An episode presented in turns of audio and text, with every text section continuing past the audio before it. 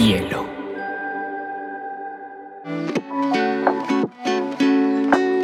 Hola, bienvenidos a Te Cuento News, un espacio donde analizaremos las noticias más importantes del mundo digital y la Web3 en menos de 20 minutos.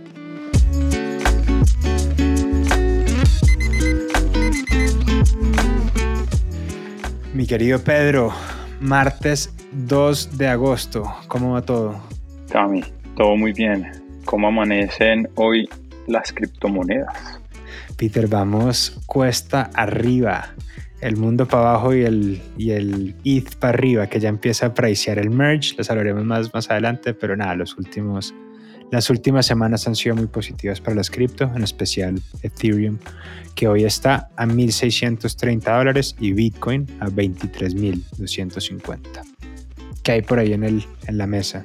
De hecho, no, adelanto una ñapa de una vez y es que Vitalik Buterin, creador de Ethereum, precisamente en una conferencia llamada La comunidad de Ethereum que tuvo lugar la semana pasada en París, dijo textual, todavía Ethereum no alcanza su valor real y puso como ejemplo el Bitcoin y sus proyecciones son bastante optimistas frente a lo que puede pasar con esta criptomoneda en el mediano y largo plazo para comentarles que, fue muy entretenido fue Bitcoin está después del merge, que es lo que viene ahora, va a estar al 50% de lo que va a ser Ethereum y lo dijo literalmente así. Viene the merge, the shard y everything else, como que todo lo fun va después. O sea que los ciudadanos del Ethereum estamos muy optimistas con lo que se viene. Es hora de volver a comprar, pero no es consejo financiero. Muy bien, muy bien. Bueno, y noticias, Cami. Creo que es es el Te Cuento News más Web3 que hemos hecho en la historia. Hasta ahora. Hasta ahora. Yo les voy a hablar de lo que acaba de pasar en Miami y la última colección de NFTs que anunció como ciudad y Bitso y Utel que se unen para habilitar el, el pago de matrículos en línea con cripto. Así que arranquemos por ahí. ¿Qué está pasando con, con los estudiantes? Pues, Cami oyente, resulta que Bitso plataforma a la cual ya hemos hablado varias veces aquí, unicornio en el ecosistema startup de Latinoamérica, anunció junto con UTEL, una universidad en línea con más de 115 mil estudiantes en todo Latam, que a partir del, de este mes todos los estudiantes podrán pagar con criptomonedas en al menos 11 países donde opera la universidad. Eh, y todo va a pasar a través precisamente de la plataforma de Bitso que empieza a entrar entonces en el ecosistema también de los pagos. Esto es muy interesante y de hecho lo viví en una startup hace unos meses eh, en donde nos hacíamos la pregunta de cómo podíamos habilitar una plataforma de pagos para aquellos que querían pagar con criptomonedas y a pesar que habían bastantes avances, digamos que en, en, otros países más hacia el norte, por no decir Estados Unidos, eh, no encontramos una solución que fuese fácilmente implementable para el mercado latinoamericano. Y pues viene Bitso con Utel y nos muestra un poco este, este, este future o este nuevo future de su plataforma de criptomonedas para la cual creo que habrá bastante utilidad. Chévere, Peter, súper. Digamos que lo que yo quiero que, que, que la gente empiece a tener en, en, en, mente es que cuando uno dice el pago de criptos, no solamente está hablando de Bitcoin, Ethereum y todas estas pues como criptomonedas, sino que también está hablando de lo que cada vez van a ser las más frecuentes stablecoins, estas monedas estables que también fusionan sobre como que sobre el blockchain, entonces son cripto. Y aquí estamos hablando de USDC, estamos hablando de, de, DAI, que es la moneda de MakerDAO, que es argentino.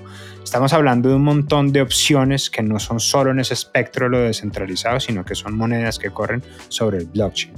Es muy interesante y bienvenido al futuro, Bitso, Uteli y todo el mundo. Me puse la tarea para entender como que otras empresas, digamos que famosas, ya habían hecho esta habilitación de pagos con criptomonedas y me encontré con cosas muy interesantes. Y es que, bueno, entre las que están están la aerolínea noruega Norwegian Airlines, está Expedia, la plataforma precisamente para buscar vuelos y hoteles. está Save the Children, que es esta fundación que precisamente trabaja por los niños, eh, digamos que en, condiciones socioeconómicas que necesitan precisamente eh, la intervención de este tipo de organizaciones. Y lo interesante fue que, digamos, Save the Children está aceptando criptomonedas o el pago con criptomonedas, o mejor dicho, las donaciones con criptomonedas desde el 2013 me encontré también que Microsoft tiene una plataforma llamada BitPay que ha sido usada desde el 2014 y su uso más general es precisamente todo este ecosistema de Xbox y el poder pagar videojuegos y upgrades y cosas dentro de, dentro de los videojuegos de Microsoft. Me encontré también que Starbucks ya tiene habilitado todo lo que es el pago con criptomonedas de sus productos en tienda Shopify, que creo que ya lo hablamos en Te Cuento News hace, hace unos capítulos, que precisamente ya habilitó toda una plataforma de pagos para aquellas tiendas que se creen en, en su plataforma, pues también puedan habilitar o recibir precisamente transacciones en criptomonedas. Y también muy interesante es Subway, eh, viene dando pasos agigantados. Generalmente todas estas grandes marcas, esos pasos se ven más en Estados Unidos, eventualmente tendrán que llegar a Latinoamérica, pero interesante. Es decir, que, que hoy hay mucho, mucha más accesibilidad de la que uno podría pensar en la cotidianidad de este tipo de transacciones, productos y servicios. Chévere, Peter. Y definitivamente menos de la que habrá mañana. Definitivamente. Bueno, ¿qué pasa con Miami y su colección de NFTs, Cami? Cuéntanos de eso.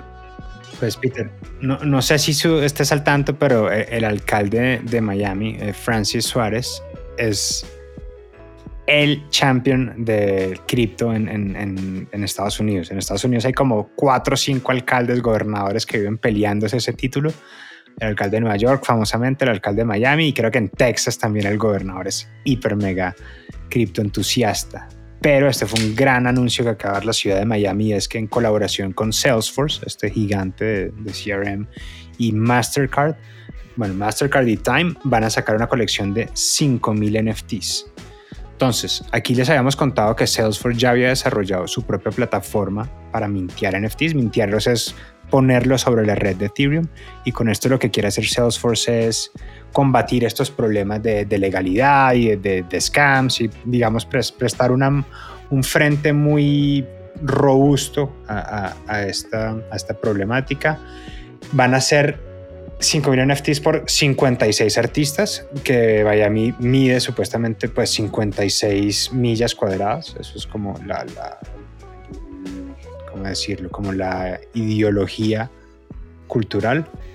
Y nada, los beneficios que van a tener estos NFTs van a ser que van a estar muy atados como alrededor del luxury life, toda esta, esta idea que vende Miami de comer delicioso con como que con la vida Mastercard. Va a ser todo como que vivir Miami lo mejor que lo puedas vivir. Entonces, súper interesante súper recomendado que lo tengan en el radar. Los que viven en Miami y planean visitar Miami creo que va a ser interesante. Les comentamos que planean sacarlo después del merge, es decir, en octubre. El merge es de lo que hemos venido hablando que va a pasar con, con Ethereum cuando salga Ethereum 2.0.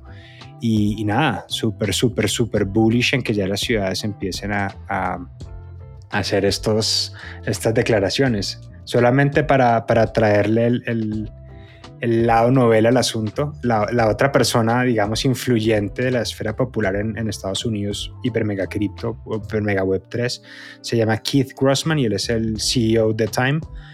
Él famosamente es coleccionista de NFTs, está súper metido con la comunidad de Cool Cats y Time acepta pagos, pues hasta con ApeCoin. Si usted se inventa un token, más o menos le puede pagar a Time con, con su propio token. Y, entonces Keith eh, eh, y Francis andan tirándose piropos en redes sociales. Entonces esto está, es, es el nuevo bromance de, de la Web3 en, en, en, Estados Unidos. Así que nada, súper emocionado con que sigan pasando cosas. Interesante. Probablemente no sería mi tipo de NFT, tanto por el hecho que sea un NFT todavía muy visual slash artístico, como por que creo que ese es el que, creo que ese vivir Miami no, no, no, no estaría muy alineado con mis intereses, pero bueno, ahí está. Otro, otro gran ejemplo, otro gran esfuerzo y es interesante cómo ver no solamente las empresas privadas, sino precisamente ciudades y bloques socioeconómicos movilizándose hacia la web 3. Camiñapas. Peter, las ñapas están buenísimas. Yo tengo un montón. Voy a comenzar por una que sé que te va a gustar mucho. Y resulta que Sao Paulo, el equipo de fútbol, compró a Giuliano Galopo por 8 millones de dólares y pagó en cripto, en USDC. La primera transacción de la historia. Todo el mundo, nadie sabe qué hacer, pero está buenísimo. Entonces, está, a lo mejor profundizamos sobre eso en la próxima, el próximo te cuento. ¿Sabes qué plataforma se utilizó para esa transferencia? No, Bitso. Bitso, claro. Wow, buena, buena Bitso. Bitso es muy interesante porque ha venido, digamos que no solamente buscando crecer su exchange y un poco como, no, un poco no, y como tener, dar esa accesibilidad a la gente que pueda ahorrar y transferir en cripto, sino que ha venido también como marcando diferentes pautas en, en otros escenarios, como ya lo vimos, en, en, otro, en otro tipo de futures que permitan precisamente no solamente accesibilidad al exchange, sino como accesibilidad a lo que es el mundo cripto como tal. Entonces sí, enhorabuena por, por Bitso.